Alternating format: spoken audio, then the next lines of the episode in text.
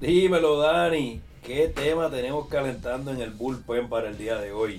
Pues hoy estamos de fiesta, pues tenemos nuestra primera invitada. Hablamos hoy de la equidad de género en el deporte. Nos fuimos en 3, 2, 1.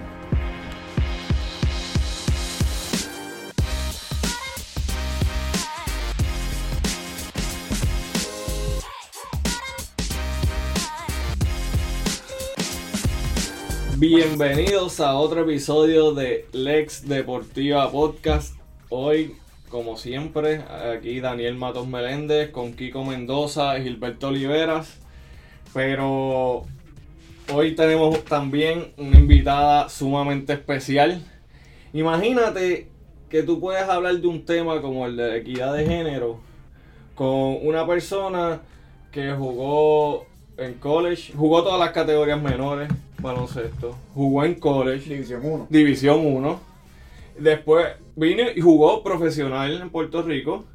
Selección Nacional de Puerto Rico. Que van a las Olimpiadas. Que, o sea, que van a para las Olimpiadas. Y para colmo, por si creía que eso era poquito, que digo que ese ha sido mi sueño quizás toda mi vida, ser mitad de eso. Es abogada. Y estudió mientras jugaba y administraba un negocio. Así que ahora vamos a darle la bienvenida a la licenciada Michelle González Tavares. Bienvenida Michelle, ¿cómo estás? Gracias, gracias, gracias por la invitación y, y súper contenta de compartir estos temas con ustedes y aportar un poquito de mi experiencia y mi, mi, mi conocimiento para, para todos los que nos escuchan. Pues de verdad que estamos bien contentos de tenerte aquí. Creo que es un tema bien importante y, y, la experiencia que tú has tenido y conocimiento del tema creo que, que va a hacer de esta discusión una bien amena. Eh, especialmente porque tú lo puedes hablar de carne propia en la liga de aquí profesional y, en la, ¿verdad? En, tu trayectoria en el baloncesto. Vamos, vamos a empezar con, con algo. ¿Tú crees que la equidad de, ¿qué crees de la equidad de género en el deporte? ¿Crees que existe? ¿En qué niveles estamos en comparación con históricamente? ¿Vamos en la dirección correcta? ¿Qué, qué tú crees en, en principio? Sí existe. Este, eh, yo creo que, ha sido a través de los años bastante marcada. Que ahora con las nuevas generaciones de eh, las redes sociales, lo que le permite a más personas tener un acceso de, una voz, eh, de que ellas puedan escribir sin, sin tener que necesitar espacios en la radio o en la televisión, ha permitido que esto sea pues más visto por más personas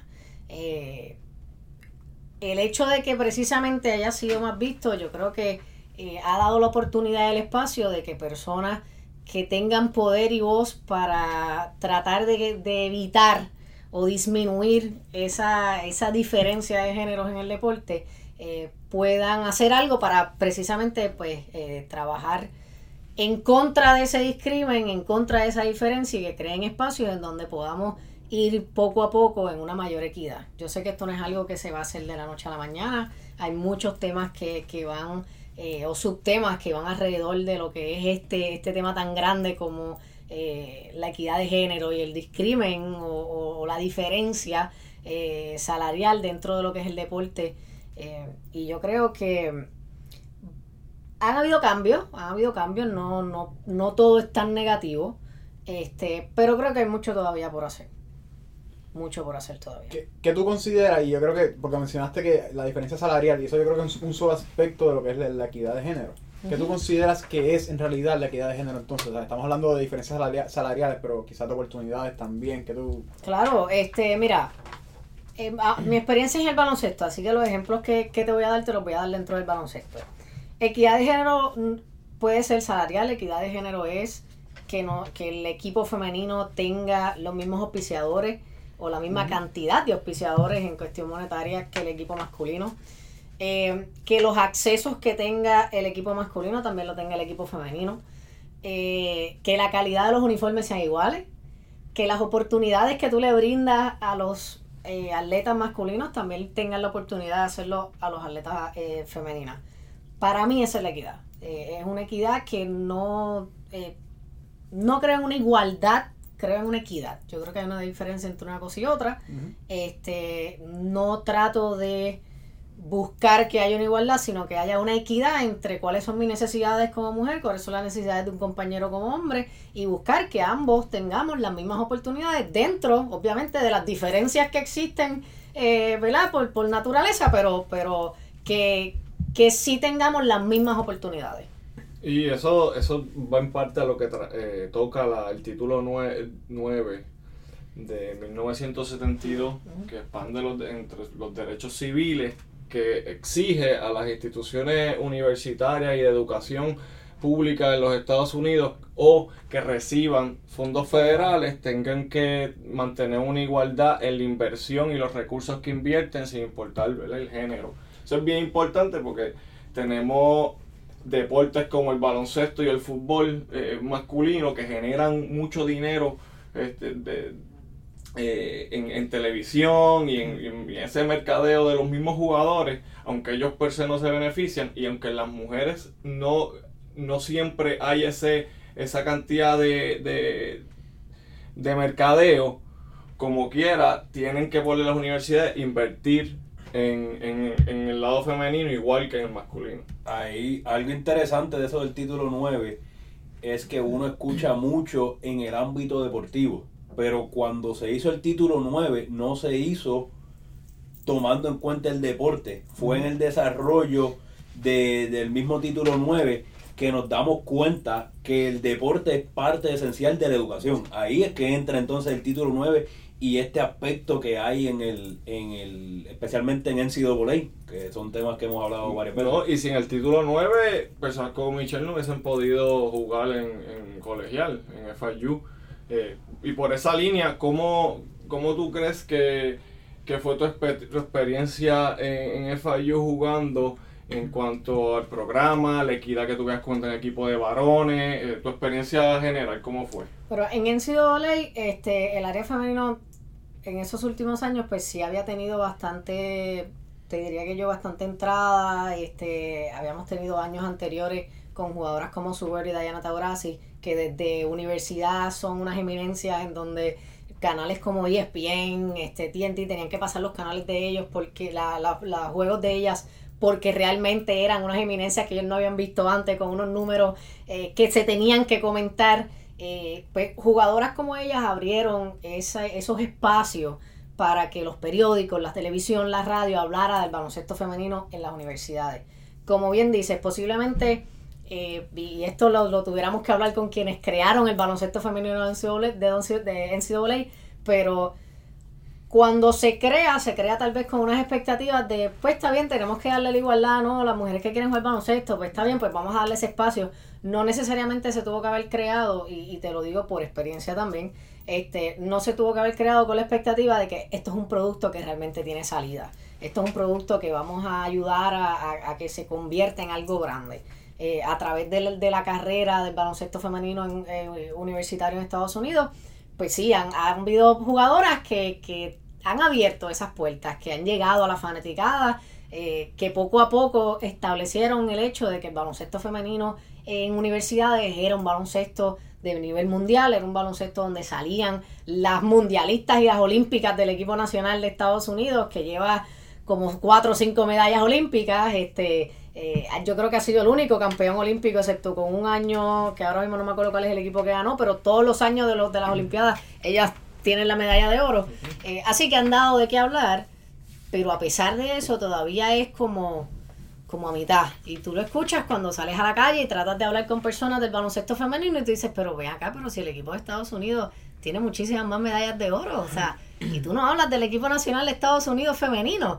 Pues no, porque, pues no sé, tal vez es un tema eh, social, de, de- de la perspectiva de, de la misma eh, gente, de qué es lo que ellos quieren ver en una cancha de baloncesto. En NCAA, por lo menos administrativamente, yo, Michelle González, no pienso que haya recibido algo distinto. ¿Qué cosas a lo mejor pasan mucho más en el área masculino que en el femenino?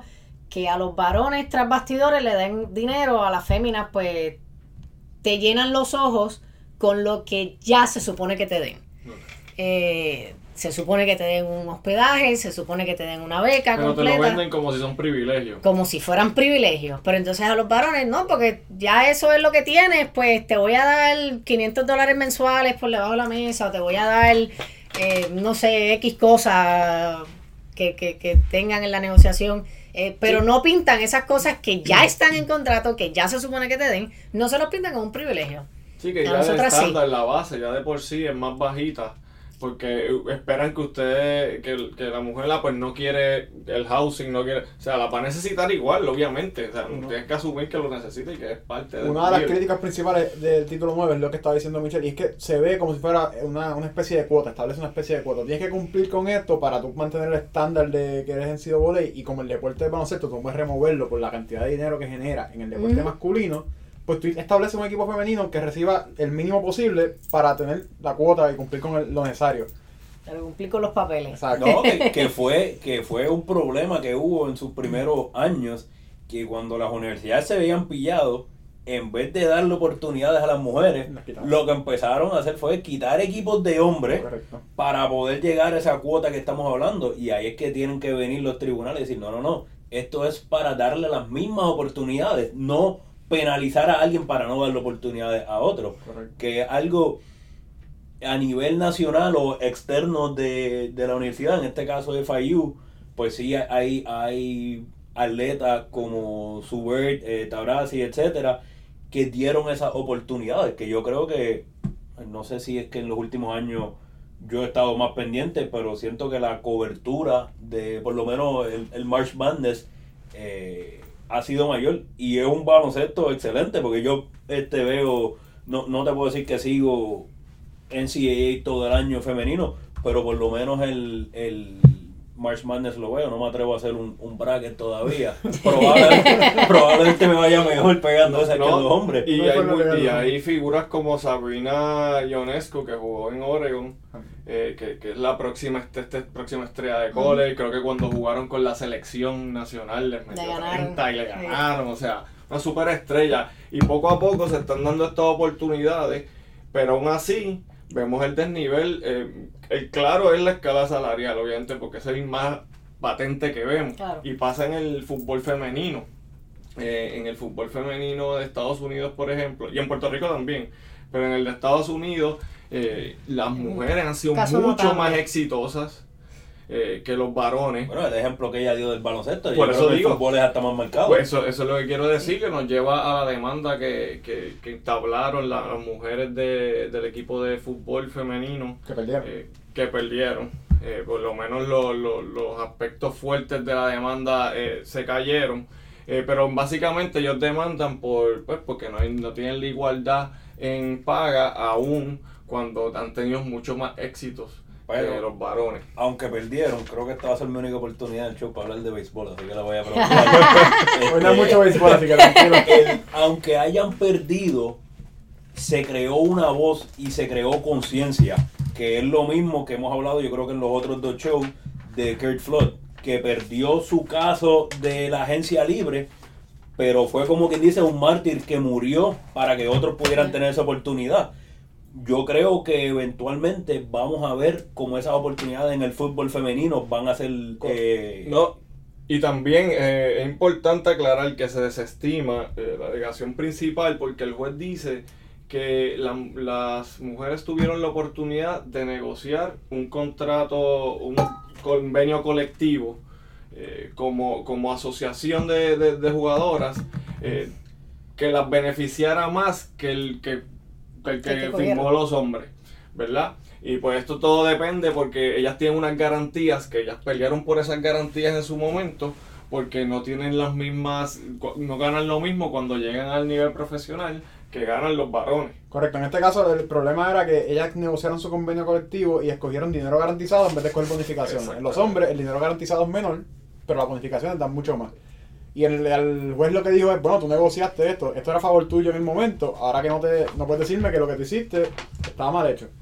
Y pues nada, ese caso se desestimó ahora hace dos meses que creo que van a apelarlo, así que tenemos que esperar a que salga. a que Y la, la diferencia era bien marcada. Si, si tomamos los números de la Copa Mundial, eh, los hombres, por perder en primera ronda, se dividieron un pote de 5 millones. Las mujeres ganaron y se dividieron un pote de 2 millones. No, y no solo eso, FIFA invirtió en el 2018, eh, que creo que fueron los últimos dos mundiales, en el Mundial de Francia femenino invirtió 30 millones. ¿Sabes cuánto invirtieron en el de Rusia de varones? Pero de ponerle un cero más, hacer. 400 millones. O sea, vemos, o sea, una institución como FIFA. Miren el desnivel de, de, de dinero que invierten, 400 a 30. Pero ahí, ahí yo creo que vamos al punto que yo creo que Michelle lo estaba trayendo poquito a poco y nos metimos a hablar de, de soccer y se nos olvidó. Y es que Michelle nos está hablando que esto es como un círculo vicioso. Esto básicamente te dan menos salario porque tienes menos oportunidades, pero tienes menos oportunidades de mercadeo porque te dan menos salario. Y vemos ese círculo, digamos que, pues entonces no me dan más, no puedo hacer más, seguimos bajando y seguimos bajando. Y yo creo que aquí, yo quiero preguntarle a Michelle, ¿cómo ella ve eso? Porque vemos que muchas veces en NBA, pues NBA tiene los juegos en ESPN, WNBA tiene los juegos en ESPN 2.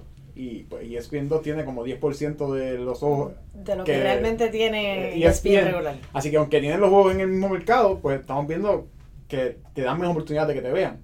¿Cómo tú ves eso aquí en Puerto Rico? ¿Cómo tú ves eso en Estados Unidos? ¿Cómo... No, y cómo atas eso a, a la imagen de, de tú como mujer atleta, cómo la tratan de, de- de capitalizar de distintas maneras que no son en los aspectos deportivos. Aquí en Puerto Rico, para contestarte la pregunta, sí pasa lo mismo. Sí pasa lo mismo. Este, tenemos un canal de televisión que se le presentó, la federación ha tratado, la federación de baloncesto ha tratado de eh, buscar esa equidad entre el equipo nacional de varones y el equipo nacional femenino. Y en esa mirada se ha sentado a la mesa con este X canal de televisión y le propuso, mira, sí, yo tengo X ventana de masculino, eh, pero quiero que también me pases este torneo que va a ser en Manatí este, y lo queremos pasar por tu canal. Había una sola mujer en la mesa y la única persona que se, eh, que se fue en contra del baloncesto femenino fue precisamente la única mujer en la mesa. Entonces ahí tú dices, pues claro, eh, pues entonces esto es un tema más social, esto no es un tema solamente del deporte, es un tema de que no, las nenas, posiblemente mi equipo de baloncesto no se viste como se viste esa mujer, esa mujer que estaba en esa mesa.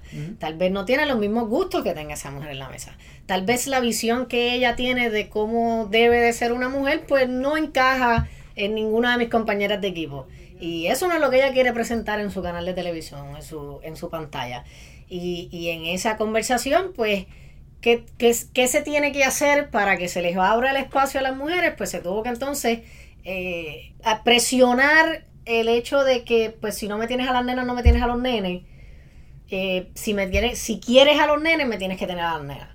Eh, y gracias a eso se da un espectáculo. Gracias a eso yo me puedo sentar después y me dieron los números y ¿qué tú esperabas? Un 4.5, te saqué 7.8 de rating. O sea, ahora entiendes que es un producto que realmente tiene salida, es un producto que realmente te da resultados. Claro, después de eso, como quiera, tenemos que seguir peleando por el espacio, seguir entre, pues, si me tienes a los nenes, me tienes que tener a las nenas, con todo y una clasificación olímpica. O sea, Que sin eh, restarle a los varones que todavía están luchando por su clasificación, ustedes ya clasificaron y ya están, están a otro lado, básicamente. Así es, así es. Y es la misma, eh, la misma oración que te acabas de decir, la misma oración que yo recibo en todas las entrevistas de todos los, de todas las canales, de todas las radios. Es exactamente lo mismo. Ustedes clasifican, los nenes no han clasificado y nosotros tenemos que esperar a que cuál va a ser el resultado de los varones para saber cómo entonces me va a mercadear el baloncesto femenino. Este, es, es, es una pena, es una incomodidad, es una molestia, pero yo creo que tengo que ser justa eh, en, en mencionar algo. No voy a ser justa en que eso debe de ser de esa manera.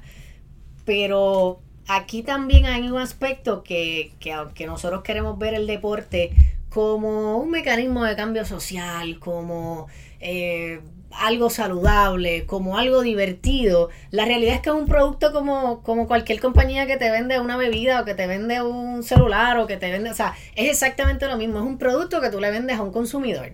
Este, el consumidor, pues si le gusta, lo, lo, lo va a tomar, lo va a comprar, va a ir a la cancha, va a comprar la camisa de sus jugadores, va a poner el televisor, va a estar pendiente. Si no le gusta, pues simplemente no lo compra. Este, y, y esa pelea entre realmente a la nena se le está dando la oportunidad versus el consumidor qué es lo que quiere.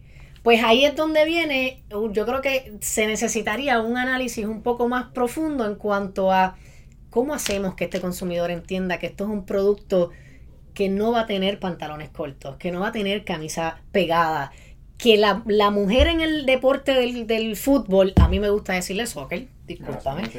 este, que la mujer en el soccer y en el, y en el baloncesto femenino no van a estar enseñando su cuerpo. Y está bien, porque ese no es el producto. El producto no es enseñar una mujer en traje de baño, no es enseñar la mujer como un objeto sexual. Es un deporte.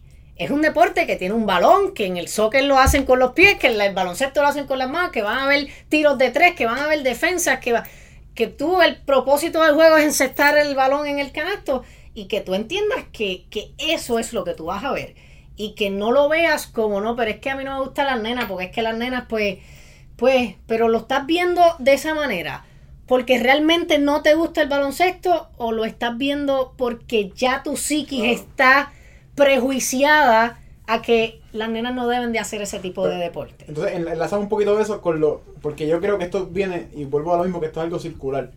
Aquí se presenta a la, a la mujer atleta como un objeto sexual, muchas veces. Es que es la única manera a veces de tener auspicia. entonces, entonces, yo te doy a la mujer atleta como un objeto sexual fuera del ámbito deportivo cuando entran a la cancha, ¿por qué no la voy a ver así? Es lo que estoy... Claro, por no, no, o sea, y, y, por eso te digo que, que es una pena, porque por los, los últimos años, y te diría por los últimos 20 años, para que el, el deporte femenino tenga personas que quieren ir a verlo, tengan auspiciadores, le den espacio, han tenido que vender a, las atletas como un objeto sexual. Así hacen una liga esta de fútbol que es en lingerie. En ah, se llena. Para, eso, no fallan los anuncios en ciertos canales. ¿Verdad? pues claro. y entonces, y, la, y, el parque se llena.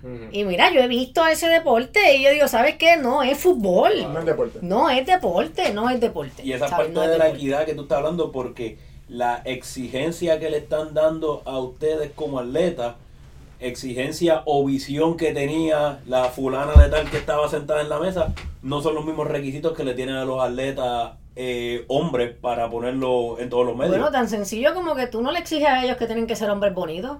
Ni salir en pantalla. Ni que tienen que afeitarse para estar en el juego, ni que se tienen que peinar para estar, ni que tienen que estar cortados para que la televisión se vea bien. O sea, si tú permites que el deporte, el equipo de, de varones, sea tal cual es porque lo ves como simplemente el deporte de un balón encestarse en un canasto de dos equipos en contra, porque tú no puedes ver lo mismo del femenino.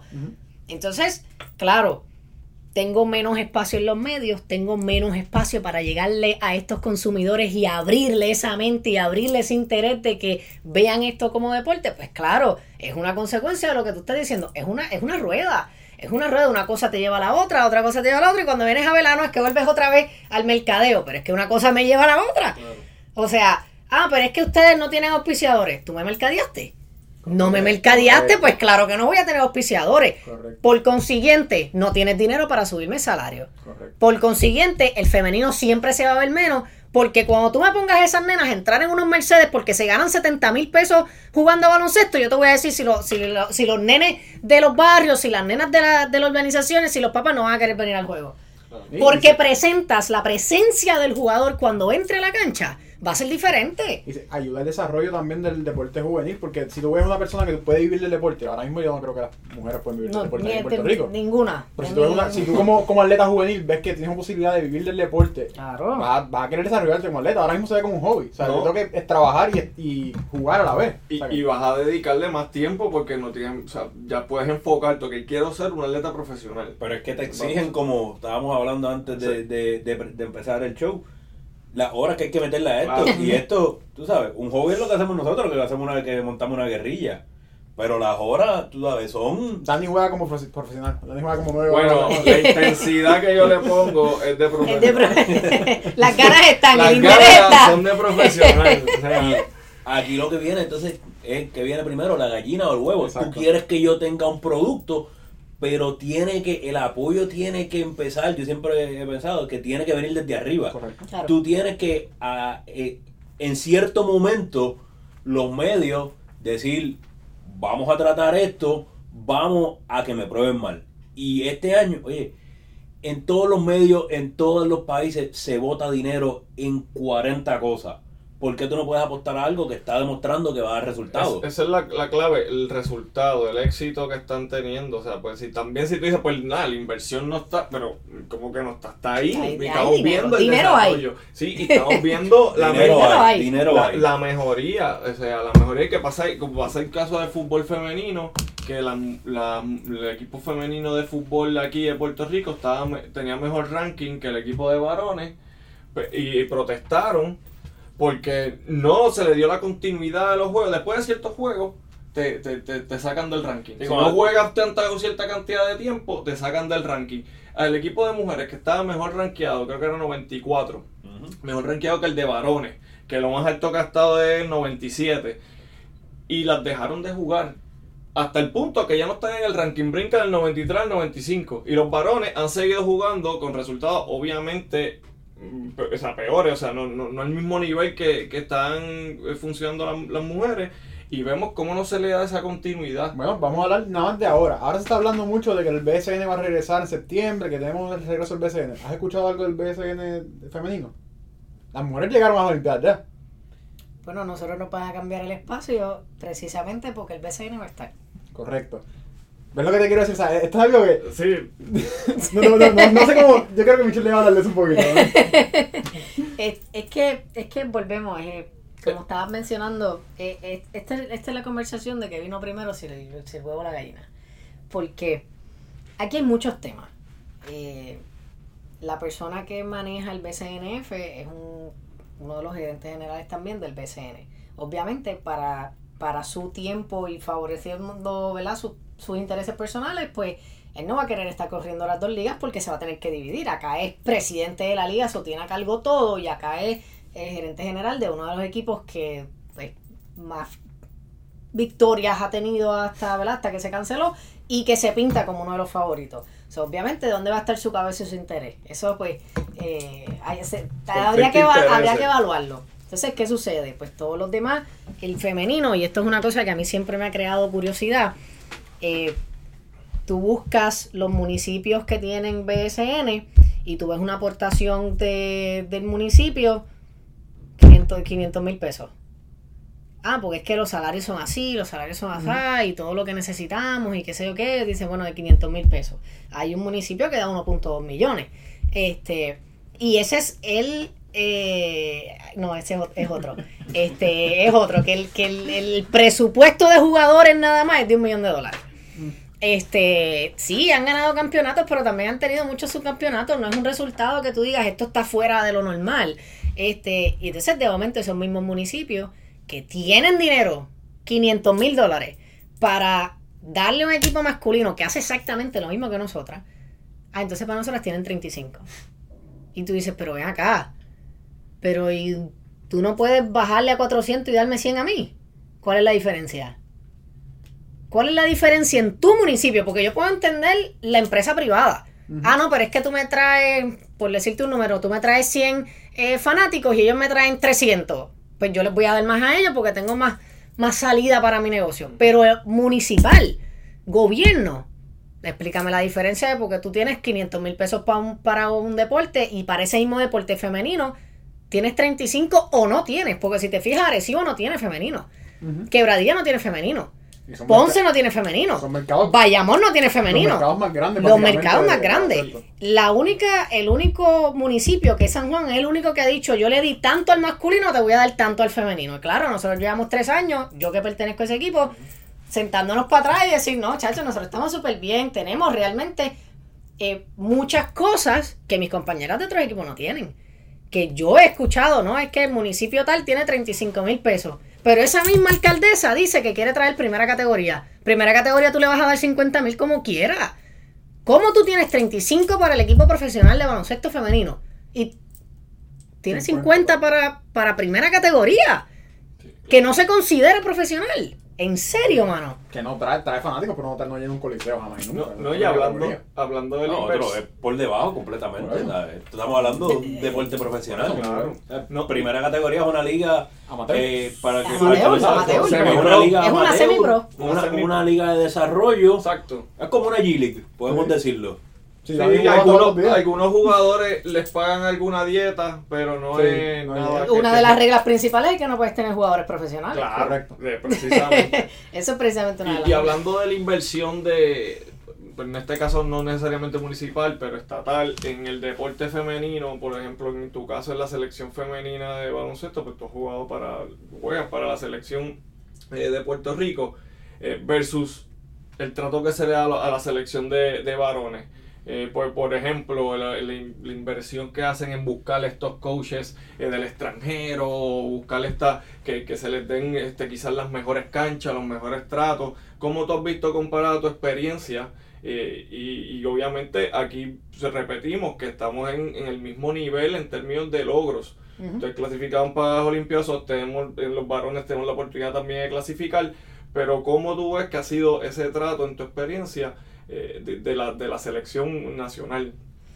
Pues mira, eh, eh, un detalle bien importante es que para contestar y hablar sobre este tema hay que dividir completamente eh, algunas agencias o áreas de gobierno, dividir completamente el Comité Olímpico y dividir completamente la federación.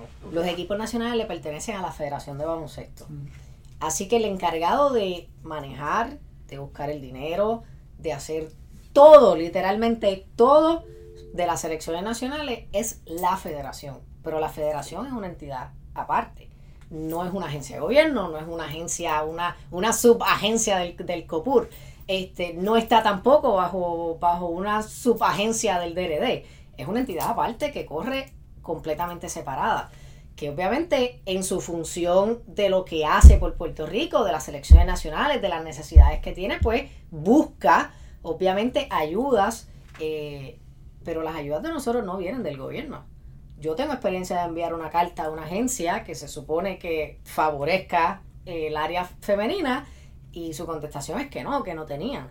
Y entonces dos semanas después sale una noticia de que compraron cosas que no necesitaban por millones de dólares. Pero tú no tenías 20 mil dólares para auspiciar el equipo que va para una clasificación olímpica femenina, donde va a tener el nombre de tu país, donde más allá de nosotros simplemente jugar un deporte, nosotros estamos, eso no es un tipo de, de eh, ¿cómo yo le digo? De turismo eh, internacional. Yo te estoy poniendo el nombre de tu país eh, mundial, en canales mundiales de la FIBA, o sea, y tú no puedes aportarme 20 mil dólares. 20 mil dólares. Yo no te estoy pidiendo que tú me hagas los 150 mil dólares que cuesta el torneo. Con los millones Pero- que gastaron en, en el Visit Puerto Rico que pusieron una vez en un logo de un equipo profesional, que eso es básicamente irle gratis. Ustedes van a hacer lo mismo de gratis. Y esa, Básicamente. no sé si lo, si lo entendí bien, esas cartas las escribiste tú misma. Esa carta la escribe yo porque yo trabajo administrativamente en la Federación de Baloncesto. Ah, ok, pero lo escri- yo de momento pensé que lo habías escrito tú con tu sombrero de baloncelista. Tú lo estás No, no, o sea, digo, yo digo, yo soy Michelle González, integrante de la. Federación, jugadora de la Selección Nacional de que- Baloncesto y te estamos solicitando que nos ayudes en este torneo, que sé yo qué, para que nos auspicie. Cosa que más nunca se esperaría de un atleta masculino que sea él el que escriba la carta. Ahora mismo no hay ni un solo atleta masculino que de, de- de- en baloncesto que esté ni interesado, Claro. ni que pise las oficinas de la federación. Y en femenino vemos dos. Y ven acá, y obviamente estamos hablando de la federación, los entes más arriba. Entre los compañeros eh, de los equipos masculinos, ¿hay un apoyo que ellos tratan de que ustedes consigan esa igualdad, esa equidad? ¿O ellos ven que lo de ellos es de ellos y pues allá tú bregas con lo tuyo? Bueno, a nivel personal tenemos muy buena relación, muy buena relación. Este, la mayoría hemos, eh, por lo menos en el equipo nosotros jugamos masculino, así que crecimos juntos. Este, y pues nos consideramos panas, somos panas, somos amigos. A nivel, cuando hablamos de este tema, sí hay algunos que no les importa, eh, que ellos entienden que ellos son el, produ- el producto mayoritario. Hay otros que la vida los ha llevado por un camino distinto porque han tenido hijas y saben que sus hijas pueden gustarle el baloncesto y que tienes que hacer mirar para el lado para el para el deporte femenino y se han tenido que por lo menos leer sobre las inquietudes que nosotras hemos publicado, los temas que nosotros compartimos, las inquietudes. Eh, hasta el momento, recibir un apoyo en acción ninguna. Y eso yo creo que iría, este, sería un avance kilométrico. Claro, claro. Este, pero apoyo verbal, sí, cuando le da la gana. Bueno, pero apoyo este, verbal no vamos a lograr nada. Nada, absolutamente nada. O sea, yo escribí Ese apoyo un te lo post. estamos dando ahora, el apoyo verbal, que el apoyo Es el espacio, claro. es el espacio. Es, es- es que tú, eh, nosotros tengamos un- una clasificación a unas Olimpiadas y que tú publiques que mi juego es a las 9 de la noche. Que tú lo publiques en tus redes sociales de 40 mil followers. Eso es un apoyo. al- que la gente que te sigue a ti que le gusta lo que tú haces puedan ver que a ti te gusta el baloncesto femenino, que tú lo apoyas y que dentro de la psiquis de esos niños que te están viendo a ti como un ejemplo a seguir porque quieren llegar a tu nivel, tú le puedas enseñar que mira, sí, eh, a mí me yo soy un varón, pero me puede gustar el baloncesto femenino. Cosas que jugadores de la NBA lo hacen. Bueno, el Lo están LeBron, haciendo ahora, mismo Kobe- claro, lo Kobe están Bryant haciendo era ahora. el- yo creo que el abogado más grande para que la, la igualdad de género, porque él tenía una hija que estaba subiendo y iba a llegar a ese nivel, o sea, que descanse en paz, ¿verdad? Pero, Ese tema me pone bien. pero sí, pero que, o sea, lo mismo vemos en NBA, vemos los jugadores como Curry, como LeBron, como Kobe, que estaban hablando de eso y abogando porque hubieran igualdad. Pero aquí en Puerto Rico, yo no recuerdo haber visto nunca ningún jugador a ese, ese calibre que dijera algo. Bueno, lo hicieron, pero, pero obviamente se le solicitó que lo Exacto, hiciera. claro. No, no es algo de corazón, no es así. Y Fue para pedido. ponerlo en perspectiva, eh, el, el- un rookie de NBA, top rookie del WNBA, first pick, se puede ganar más o menos en su primer año 53 mil dólares. Un rookie, first pick del NBA y su contrato puede rondar entre los 6.8 millones. un poquito de diferencia para que veamos el contexto. Esto es a nivel profesional en Estados Unidos. Que es la liga en femenino, pues Más- la, más gr- la más más gr- popular. La más Ahora, popular, porque creo que en Rusia pagan hasta un poquito más. la- Pagan mucho más. Mucho Bueno, más. y Turquía también. Uno ha visto como, como jugadoras, tú no puedes ayudar con eso, jugadoras que dejan de jugar Diana Taurasi. WNBA Taurasi lo hizo. allá. Ujú. Diana Taurasi eh, generaba el, el salary cap de ese año eran 106 mil dólares. Obviamente ya estaba rondando entre los 106 y por debajo a lo mejor 125, 130.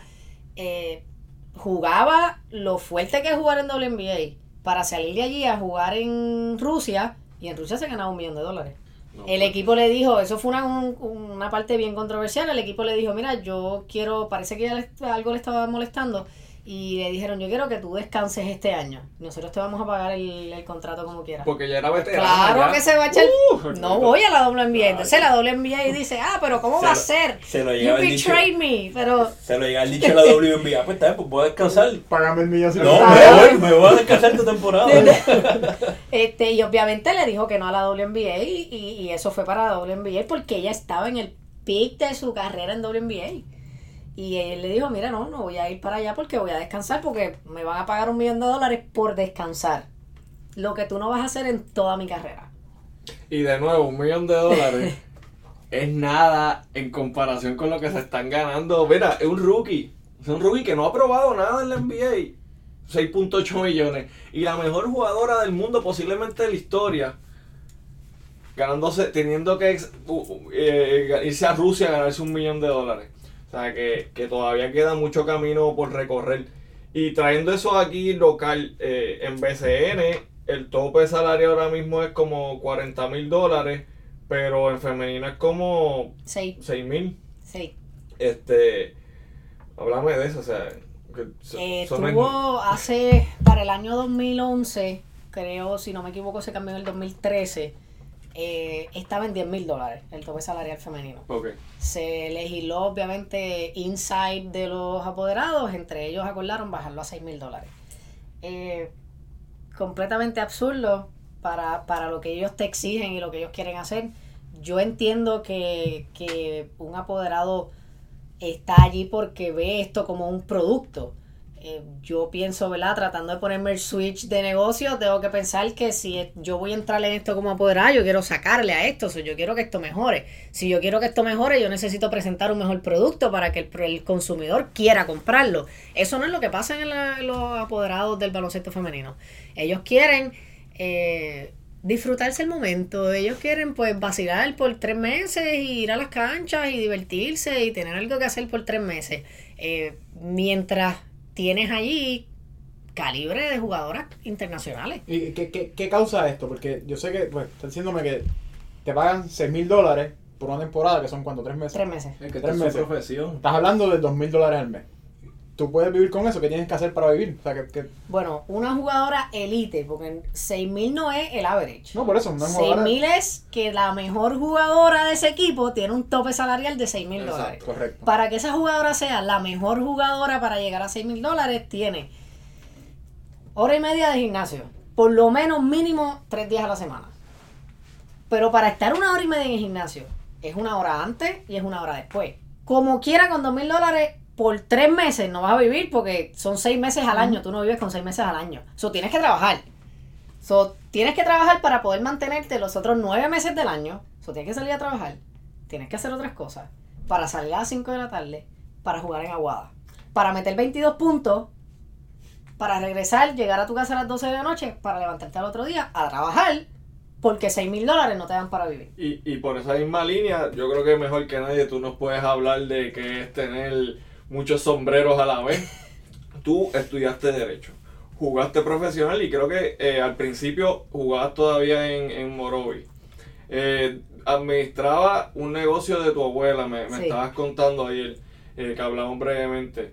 Eh, ah, ¿Cómo o sea, ah, por esa misma línea, ¿cómo lo hiciste? ¿Cómo ese, ese reto para ti como mujer? El que tú, tu profesión, el que tú hiciste fue tu profesión, quizás solamente jugar baloncesto, pero tuviste que expandir y hacer otras cosas eh, y diversificar. ¿Cómo, ¿Cómo fue esa experiencia para ti? Yo sé que trabajar y estudiar hacer derecho a la vez es horrible, así que no sé cómo lo hiciste. No, y que, y, que, y que ahora vamos a ver cuando ya no empieza a contar que ningún varón que juega profe- este superior Ni siquiera estudia. Ni siquiera, o sea, ni estudian y menos derecho. O sea, conmigo no estudió nadie que jugara ningún deporte profesional que yo recuerde.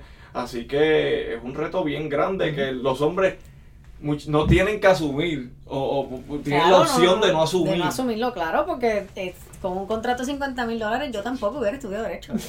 O sea, me hubiera ido a hacer otra cosa. Este, no me hubiera sentado tres meses a estudiar por una reválida. Claro. O sea, no. Eh, pero sí, o sea, yo estudié Derecho precisamente como lo acabas de mencionar, por diversificarme, porque necesitaba hacer otra cosa, porque sabía que el baloncesto no podía vivir, siendo una de las jugadoras top. So, imagínate estas otras compañeras que no son consideradas eh, jugadoras top, que le dedican el mismo tiempo que yo.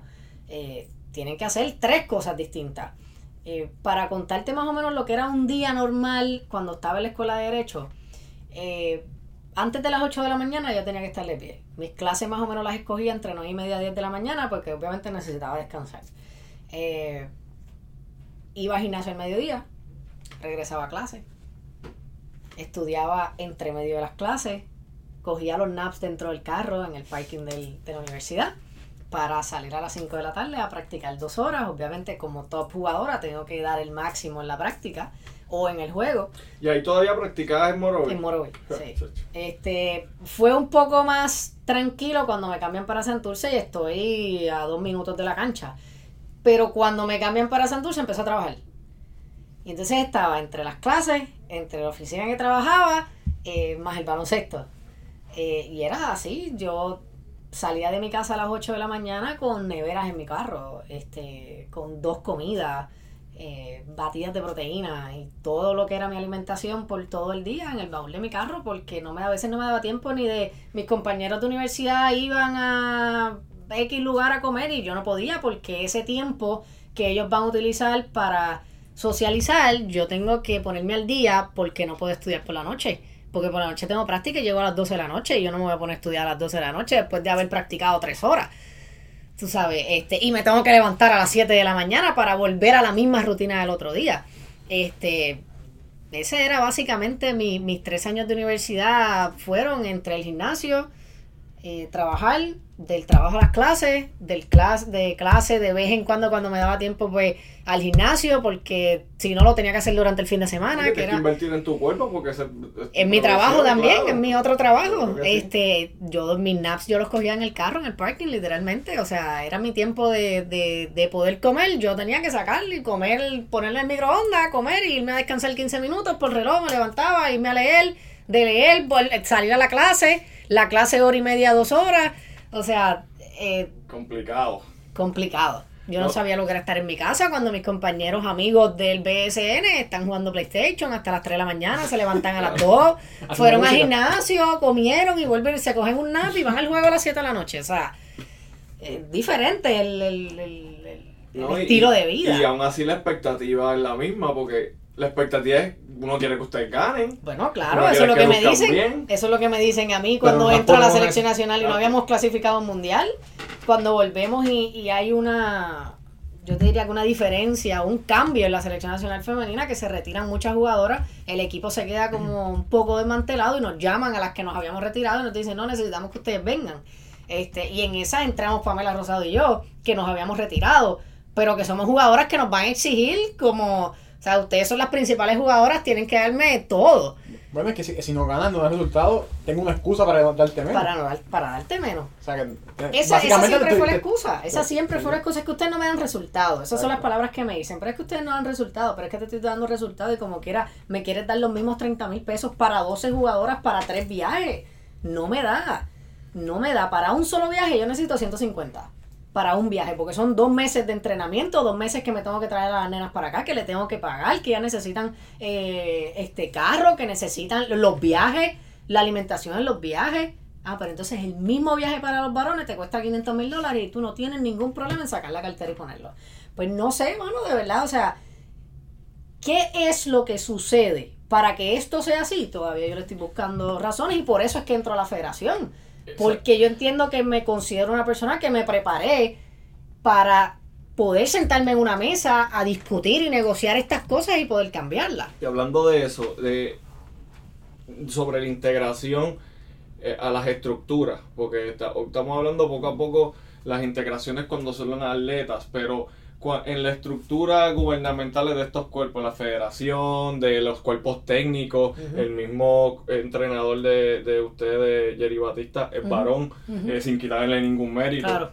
Eh, pero ¿cómo tú ves que se ha abierto o no las oportunidades para atletas como tú eh, que quieren aportar, o mujeres quizás que no son atletas, pero les interesa, interesa, trabajar en el área, eh, puedan integrarse porque posiblemente, eh, o yo, yo estoy claro que esa sería una de las primeras...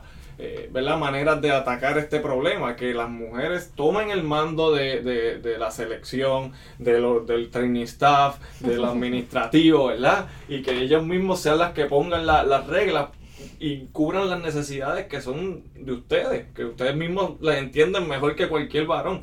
Eh, ¿Cómo tú ves eso, esa integración a, este punto que podemos hacer para hacerla más abierta?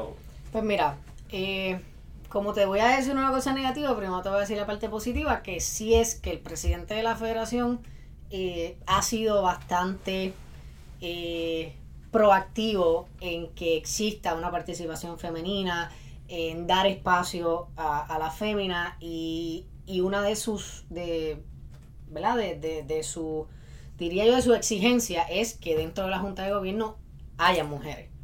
Este, él fue precisamente el que me hace el acercamiento, conociendo que ya yo estaba estudiando Derecho y que tenía unos conocimientos, pues que yo le podía ayudar eh, en ese tipo de tema en el que él quiere que haya una equidad, pero obviamente estamos peleando contra 45 años de historia, que, que es una historia machista. Este, pero por el otro lado, pues sí, es una realidad lo que estás diciendo. Eh, en cuestión de los entrenadores, pues en este preciso momento yo creo que sería injusta con, con Jerry decirte que, que hay alguna mujer que pueda tomar esa, esa, e- ese rol que él tiene. Este, ¿Por qué razón? Pues tal vez si lo hubieran preparado hace 30 años atrás, igual que como él se preparó hace 30 años, pues tal vez tuviéramos una mujer.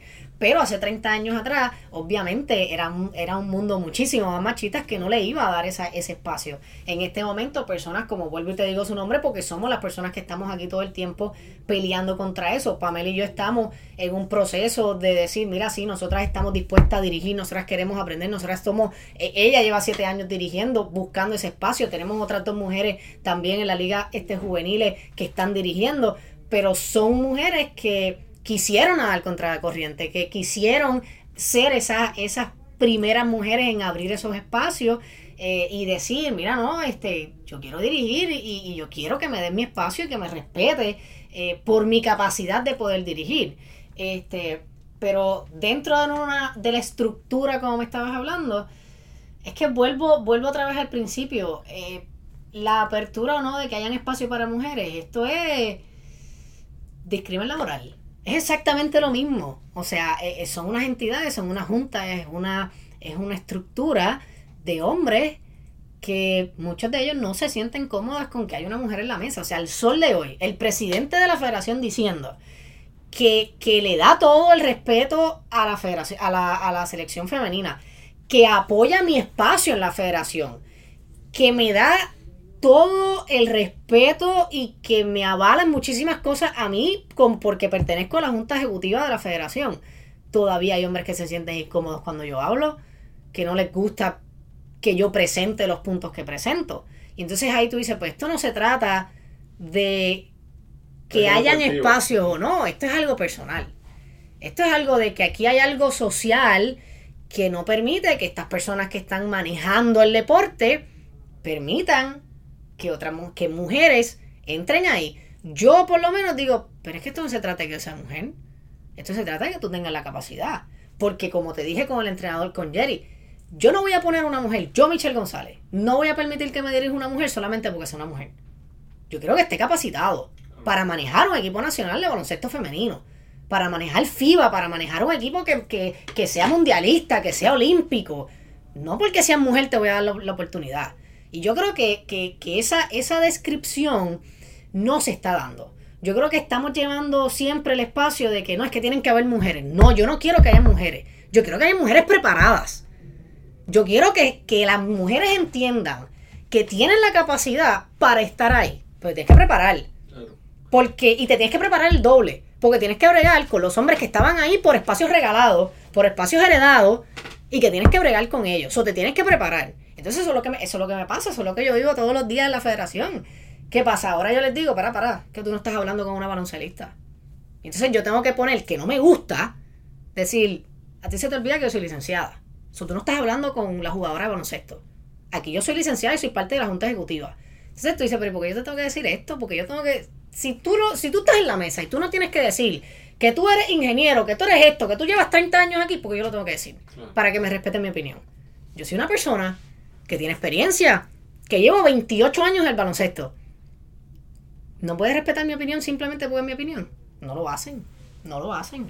No, No la respetan, no y, la respetan. y ahora, básicamente, eso es lo que tú estás haciendo eh, de manera doble, yo diría, preparando uno, eh, entre Pamela y tú, por poner estos ejemplos, eh, preparándose como entrenadoras desde ya, para así, como tú dices, estar capacitadas para en el futuro tomar las riendas y poder ser quizá una de ustedes la que tome ese, ese rol Claro. eh, con la experiencia y preparación que pues tiene un entrenador como Jerry Batista, por ejemplo. Eh, y en Elite, eh, Puerto, Puerto Rico Rico Elite, ahora estás trabajando también con jóvenes, eh, Sí. con mujeres jóvenes eh, de 16 años, me diste. Habla Sí, un poquito mismo- de, de, de, de eso, de las clínicas, de los entrenamientos, de qué estás haciendo con, con la juventud, que estás llevándolo pues por el camino que no se lleva, que no las llevaron ustedes probablemente. Así mismo, eh, Puerto Rico Elite, este, entramos tanto Pamela, yo como otro entrenador, somos tres, este, trabajamos, en este momento estamos trabajando con nenas de 15 y 16 años, con las expectativas de que, de que se abra a más edades, eh, y, y, y lo hago en esa misma visión que tú estás diciendo, que yo no tuve, con el conocimiento que adquirí, que puedo pasarle a estas nenas en el nivel de baloncesto, pero más que en el nivel de baloncesto, es que cuando yo paso la reválida salen todas las noticias y todo el mundo es como que, wow, tú hiciste algo extraordinario. Y yo digo, pero es que yo, no- yo no soy una persona anormal. Yo no soy fuera de este mundo. Yo no tengo un IQ sobresaliente. Yo no tenía unas notas de 4.5 ni de 4 puntos. Simplemente era una persona disciplinada, estructurada. Pero llevamos años diciéndole a estas nenas que si eres atleta no puedes estudiar. Si vas a estudiar no puedes hacer deporte.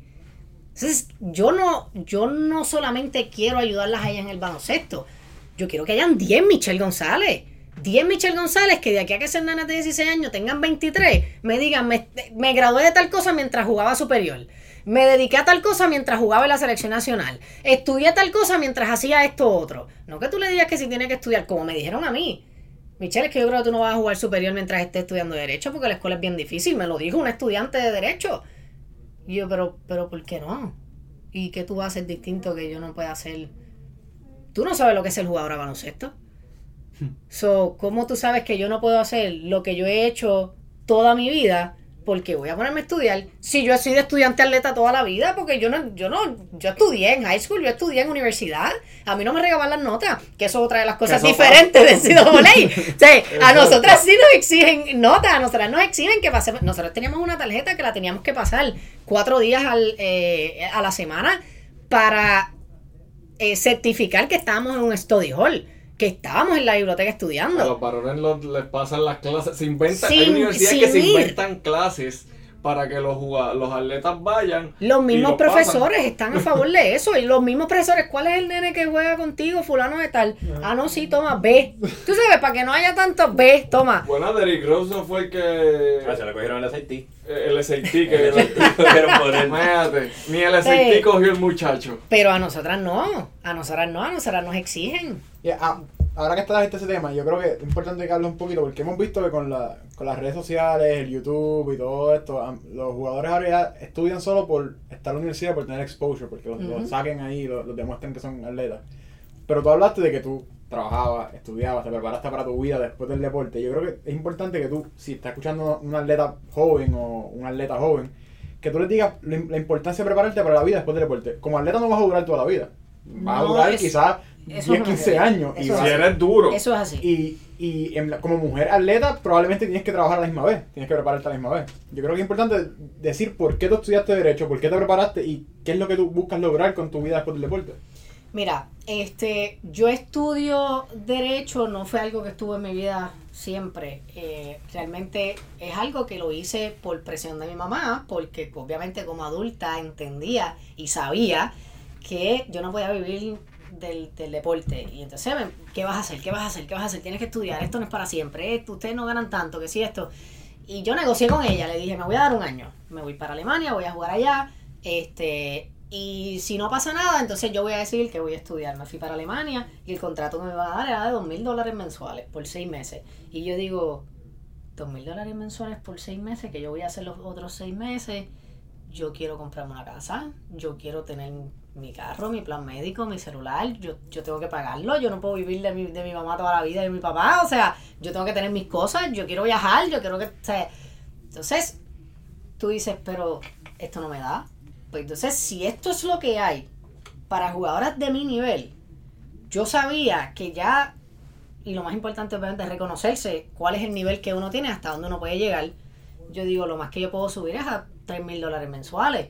Pero ¿cuánto yo tengo que esperar para que ese contrato llegue? ¿Tres años?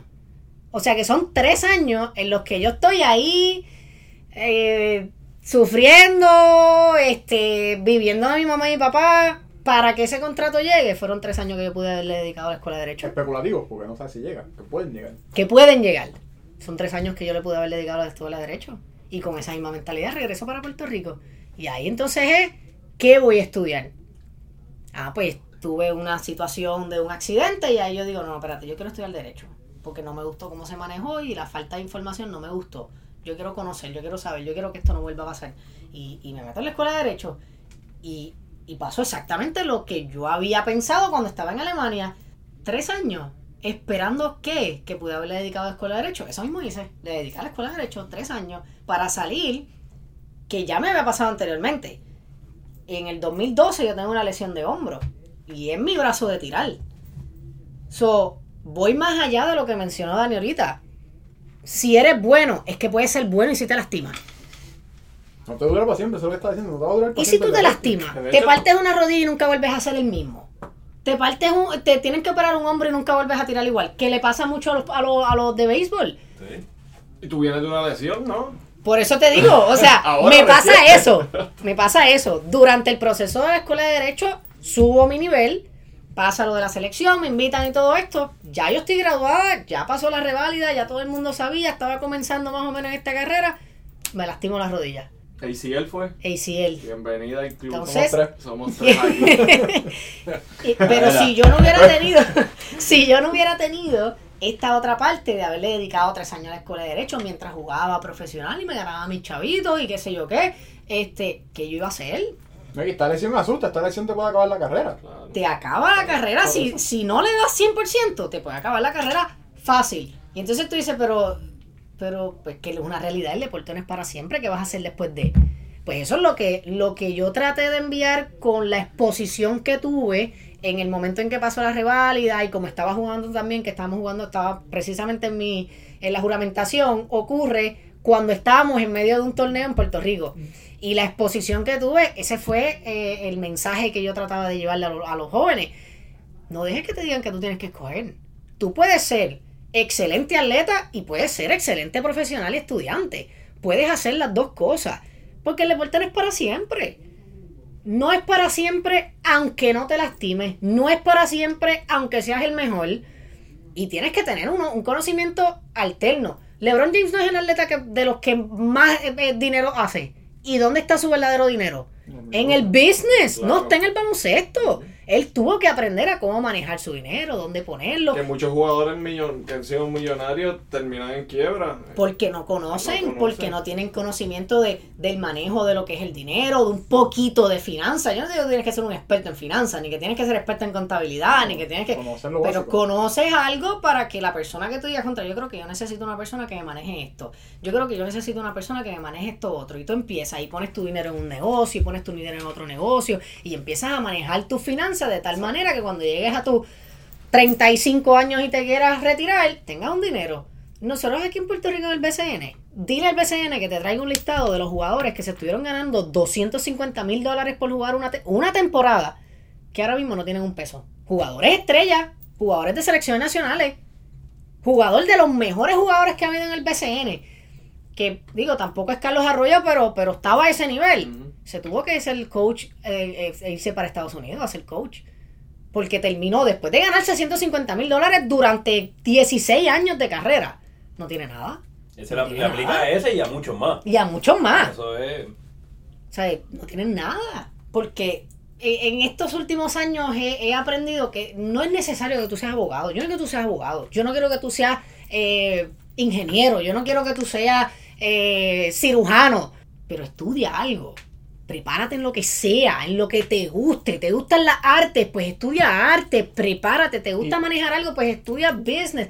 Algo, pero diversifícate. Y si te gusta el deporte, hay un campo bien abierto en el negocio del deporte que puedes estudiar algo para trabajar en el deporte. O sea, no- no- no- Si quieres ser entrenador, prepárate para ser entrenador. Lleva esa carrera, prepárate desde que estás jugando. En ese momento que la temporada, la temporada está muerta, ponte a, a coger las certificaciones, a irte a un equipo de categorías menores para que empieces a, a mezclarte en ese mundo. Que mientras eres jugador, diga, espérate, no, yo voy a retirarme, pero ya yo tengo estos equipos que yo tengo aquí, ya yo te demostré que tanto como jugador soy bueno, pero también puedo ser buen entrenador, en el aspecto que sea.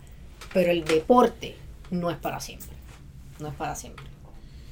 Yo creo, me acordé y tenemos que retractarnos. Nosotros sí re- conocemos a uno, era Saso. Ah, Saso era, suena. Saso era estudiante de leyes, CPA. CPA y boxeador. boxeador profesional. Me suena ese nombre, me suena ese Edgardo nombre. Sosa. de- Sa- Saso Yo creo que- López. Edgardo.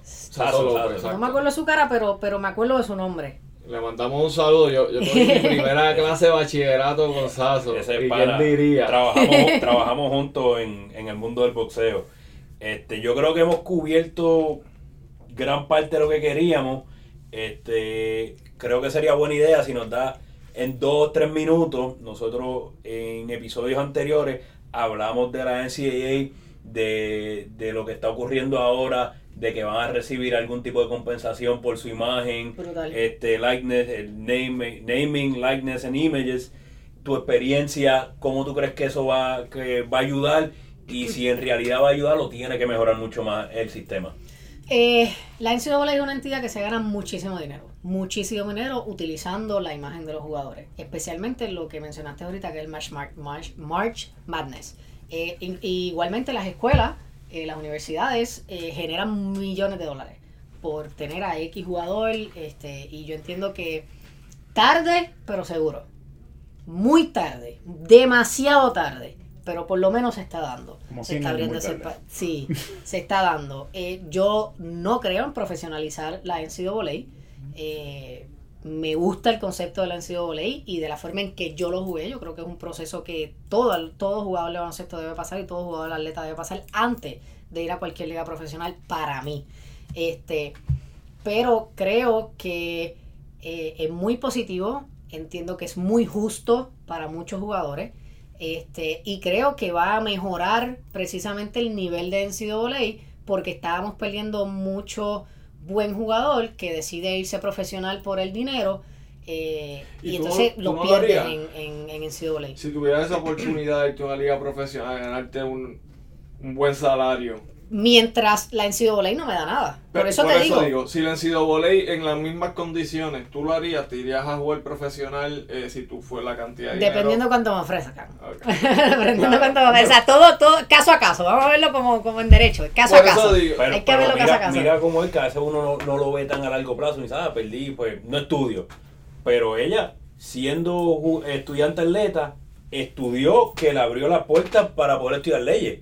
Porque si no, digo, puedes haber estudiado después de acabar tu carrera universitaria, pero el estudiar y ser estudiante atleta te sigue abriendo puertas, no es que, se te cierra puertas. No, y lamentablemente el mercado para jugadores de baloncesto es, más pequeño que el de los hombres. O sea, el hombre eh, por, la desigualdad puede ir y decir, me voy a jugar a Europa y ganarme un millón o dos en, el año que tengo que estar este fuera para en vez de estar ese año jugando en college, que aunque sí tienen más exposición, pues no tienen, los, no tienen los beneficios, están pagando. O sea, que...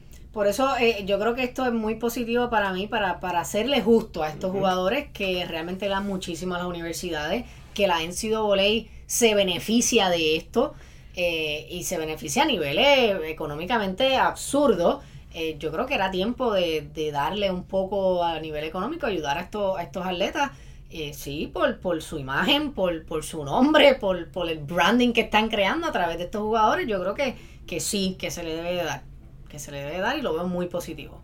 Yo creo que nada más hemos tocado la superficie de un tema que podemos hablar 10 horas más. Vamos a tener que comprometer a Michelle. Aquí, aquí en yo, como siempre hacemos, voy a tirar en el clutch y digo que Michelle vuelve y vuelve al programa y va a hablar del tema porque tenemos mucho que hablar del tema quiero darle las gracias a Michelle por estar aquí, por compartir su experiencia, dar consejo, que es lo más importante, yo creo. No sé si quieren decir algo a Michelle o Michelle si quiere decir algo. No, gracias, gracias por la invitación. Este, esto es un tema que me apasiona, el deporte. Este, estudio, después de estudiar Derecho, pues me, voy en esa línea de lo que es el deporte y el entretenimiento. Este, así que me, encanta, me encanta, me encanta estos temas y claro que sí, me, me comprometen aquí con en otra fecha. Cuadramos, está grabado, está grabado. está en récord. Bueno, pues yo también me uno a los agradecimientos, Michelle. Para nosotros es un privilegio tenerte aquí. Eh, tu experiencia de verdad que enriquece mucho esta discusión. Después queremos tocar este tema desde un aspecto más histórico de, la historia del activismo social desde el punto de vista de la equidad de género. Así que ya, ya, ya tenemos un compromiso que, que trabajaremos en el futuro. Habiendo dicho eso, ya nos despedimos de este episodio. Por favor, búsquenos en Facebook. Twitter, Instagram, LinkedIn, Lex Deportiva, Podcast. Así que los vemos en la próxima. We out.